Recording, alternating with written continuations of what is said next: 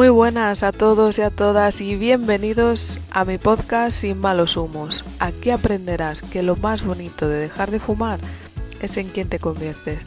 Me llamo Isabel La Unión y juntos aprenderemos a entrenar la mente para decirle al tabaco Sayonara baby. Muy buenas a todos, ¿qué tal? ¿Cómo estáis? ¿Cómo va la semana? ¿Cómo os encontráis? Yo, bueno, en este momento estoy grabando el episodio 10. No aguanto la ira que me da al dejar de fumar. Y, bueno, eh, me había planteado, como te comenté con el primer episodio, si grabar o no grabar, eh, porque de hecho la semana pasada no grabé, subí el, el directo que había hecho hablando del miedo porque es que tengo y tenía una resaca emocional bastante, bastante potente. Y es que, entre otras cosas, hace un par de semanas viví una experiencia en un campamento que lo que hizo es coger todas mis emociones y hacerse un batido de coco. La verdad es que la sentí como la alianza perfecta entre una crema antiarrugas y un abracito directamente al alma, porque sales con un flow y con un cutis que vamos, ni el culillo de mi bebé. y bueno, realmente después de eso, como no, pues necesitaba un reajuste emocional en el que me encuentro ahora mismo y, bueno, te comento todo esto porque se lo estoy comentando a, mi entorno más cercano, a la gente que, más quiero y, me encanta expandir las experiencias que yo vivo y que me resultan útiles y transformadoras, ¿no? Y, bueno, este campamento lo hice de la mano de Miguel Navarro, que es el CEO de Productividad Feroz. Le puedes encontrar así en, en Instagram. Y, la verdad es que si te interesa el autoconocimiento, el progreso, la productividad consciente, etcétera, pues te lo súper recomiendo. Es de las experiencias más increíbles y reveladoras que, que he vivido nunca. Y bueno, cambiando de tercio y centrándonos en el episodio de hoy, me gustaría contar que respecto al episodio anterior, me ha resultado curioso que me pregunten en más de una ocasión que si dejé de tomar alcohol cuando dejé de fumar. Así como atemorizados por qué ocurrirá con la vida social, ¿no? Y bueno, os voy a contar algo personal. Em, la verdad es que cada uno es libre de, de decidir y, y con esto no quiero darte un consejo ni nada, sino te voy a contar mi experiencia. ¿Os acordáis que en el primer episodio os hablé de que después de toda la etapa adolescente y demás empezaba mi etapa friki? pues digamos que al principio me costó ponerme bastantes veces piripis para sobrellevar el conflicto entre escuchar a los chichos y ver el Señor de los Anillos sin dormirme. Vivía en una situación de conflicto constante y para adaptarme a la fauna y flora que acababa de escoger como hábitat, pues tuve que tirar de, del Malibu con piña. No es justificable, pero ahí detecté que en muchas ocasiones, pues mm, para evitar el conflicto, me bebía la, emoción de la ira. Llegó un momento que eso explotó dentro de mí y cuando ya ni el cigarro podía con más pingüinos de Linux, decidí eliminar de mi vida la, bueno, pues la fiesta profunda y, y el alcohol y dejándolo aparcado a un lado, descubrí que había gente de mi entorno que no podía ofrecerme nada más allá ni yo a ellos tampoco. Así que lo utilicé de purga. Y la verdad es que los enfados repentinos, las decepciones y los ataques de ira se fueron calmando y equilibrando dentro de mí mientras volvía a, enamorárseme el alma como a la pantoja, ¿no? Sin necesidad de estar viendo, pues eso, pingüinos, ni, ni anillos, ni historias siendo yo misma. ¿Y por qué crees que me ocurrió aquello? Pues porque la ira también es necesaria para nuestra supervivencia, ya que está presente en situaciones de conflicto cuando alguien o algo está cruzando tus límites, inclusive tú mismo o tú misma. Casi siempre lo que ocurre es que vas tragando sin decir nada y al final explotas en el momento menos indicado y con la persona que menos tiene que ver con el asunto. O si no, acuérdate de cuando le decías a tu madre que era lo peor de lo peor, pues porque alguien te había dicho que, eh, qué sé yo, no te quedaba bien esa falda, ¿no? Eso, o te pones piripi aunque te estén tocando la moral con lo que dicen, pues para intentar sobrellevarlo de alguna manera. Hoy vamos a reconocer a la ira, la emoción de los mil nombres, rabia, enojo, enfado, es una emoción que nos lleva a sentir irritabilidad extrema, incomodidad, en fin, enfado. Es muy fácil de identificar en nosotros y en los demás, porque fruncimos el ceño, apretamos los dientes, los puños. Me acuerdo cuando empecé hace muchos años en, en, Vita Yoga, que es el centro donde, donde yo practico yoga presencial, porque también lo practico online. Eh, con Laura, una profesora que vive en Fuerteventura. Y, me acuerdo que, mi profesora, mis, todas mis profesoras al principio, siempre me, recordaban mientras estaba realizando mi práctica eh, que sonriese, que dejase de fruncir el ceño, que no apretase los dientes, que dejase espacio. Yo no lo entendía yo decía, pero joder, si es mi manera de, no sé, de expresar lo que siento o, o, de estar tranquila, yo pensaba que a veces era, no, no, no, no. Son indicadores claramente de que, de que algo no, no va bien y te está haciendo enfadar. Es como la respuesta ante alguna amenaza, lo sea o lo creamos, porque hay veces que no es una amenaza, pero como te crees que sí que lo es, pues al final el inconsciente no entiende ni de bromas ni de cosas irreales. ¿no? La sociedad eh, tiene muy mal vista esta emoción. A nadie le gusta ver a alguien enfadado. Es como un indicador de amenaza, ya que se nos va la cabeza y hasta podemos llegar a descontrolarnos. Por eso no nos gusta verla, por miedo a la agresividad que acarrea si te descontrolas, ¿no? Destacan como tres tipos de ira o de rabia y, bueno, la verdad es que eh, he pasado por los tres, así que te voy a ir comentando para ver si te sientes identificado, identificada en, alguno de ellos. Está la ira impulsiva, que es la más defensiva, la que te sale en el momento en el que vemos una amenaza.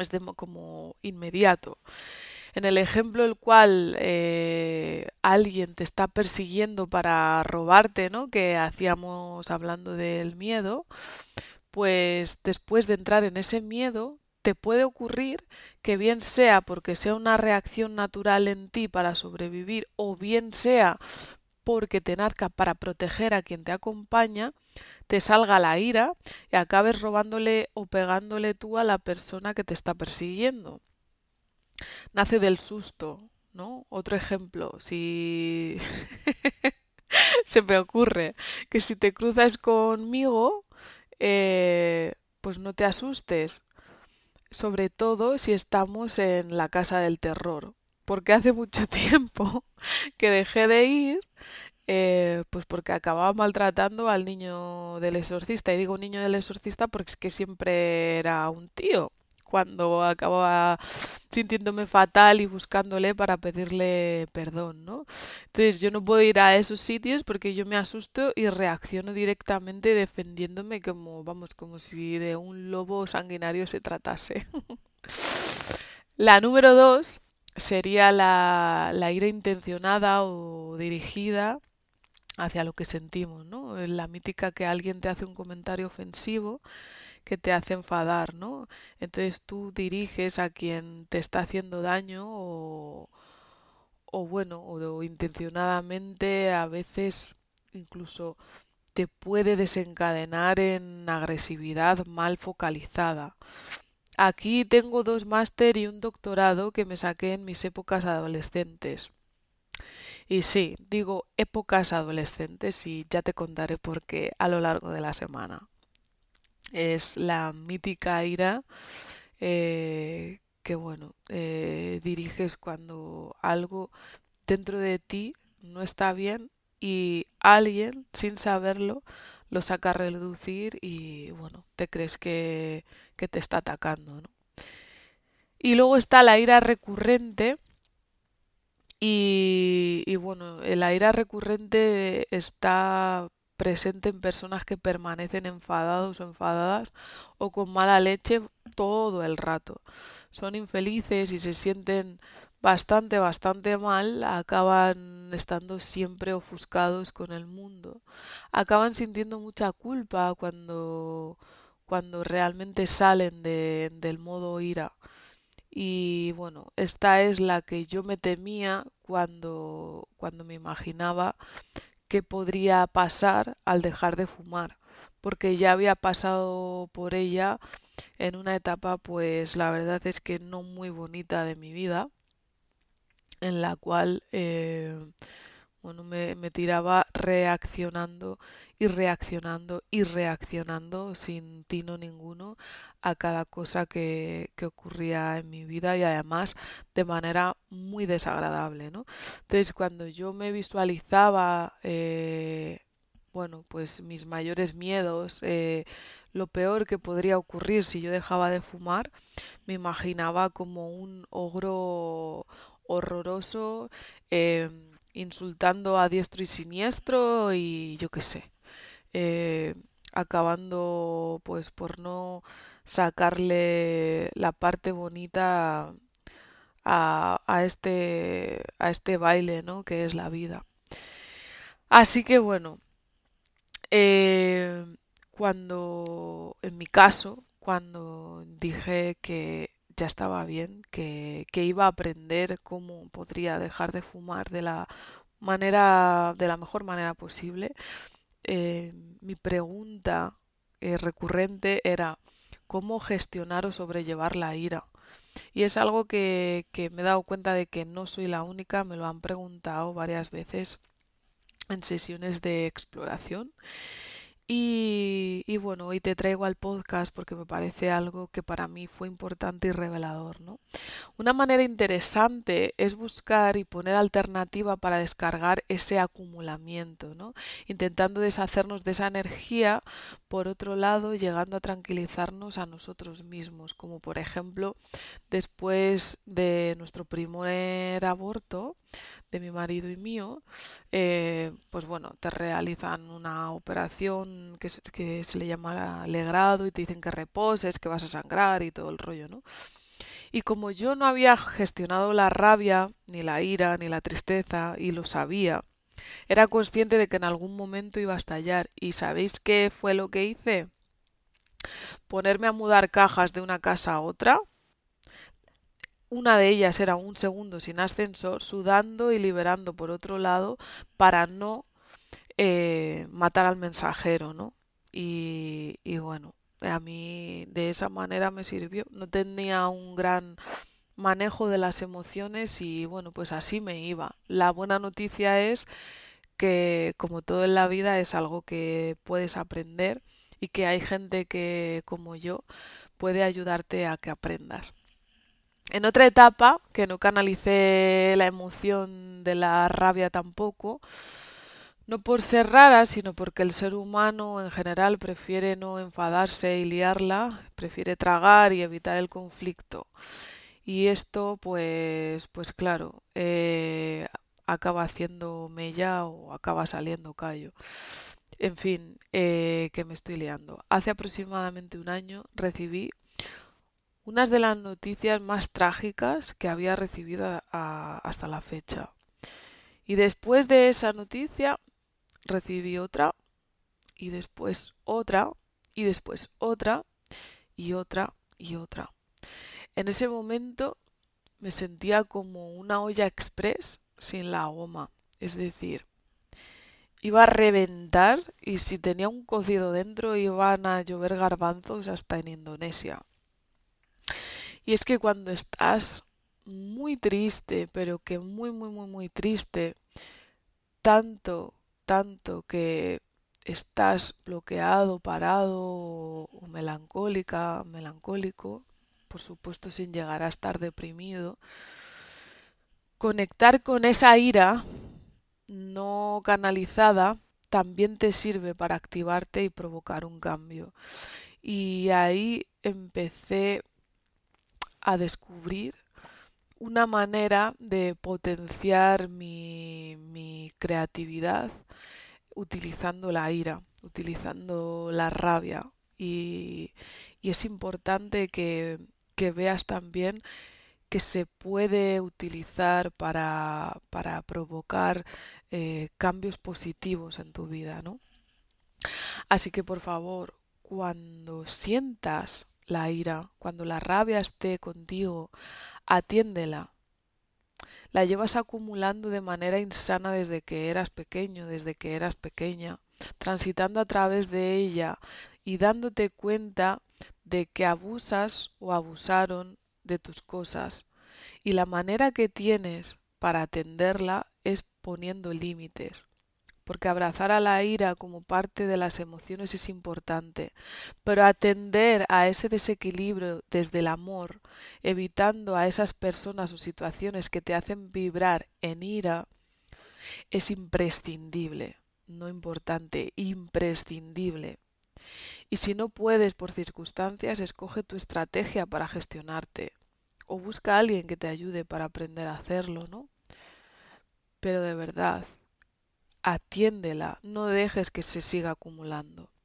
Para concluir, te traigo una reflexión muy bonita que un día me, me dijo el abuelo de un buen amigo mío y, a mí me tocó el corazoncito y, la utilizo cuando las emociones, la gestión de mis emociones me, me agobia un poquito, ¿no? Y me dijo, hija mía, igual que las uvas se pisan para hacer el vino y las aceitunas las aplastamos para hacer el aceite, los diamantes se crean bajo presión y las semillas crecen en la oscuridad, cuando tú te sientas pisoteada, aplastada, bajo presión o en la oscuridad, recuerda que estás en un poderoso momento de transformación. ¿A qué es chulo? Bueno, si has llegado hasta aquí, millones de gracias. Recuerda que si otros fuimos capaces, tú también. Es tu turno. Cierra los ojos ahora, pon la mano en tu corazón y dime, ¿qué decisión quieres tomar en tu vida ahora que la ira no puede dejar que lo hagas?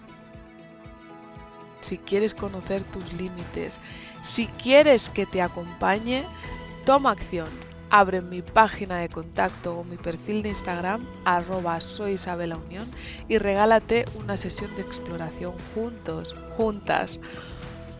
Buscaremos la razón válida que haga que tú también seas capaz de dejar de fumar. Yo confío en ti al 100%. Te veo en la cima. Recuerda que juntos somos uno y nada la vez.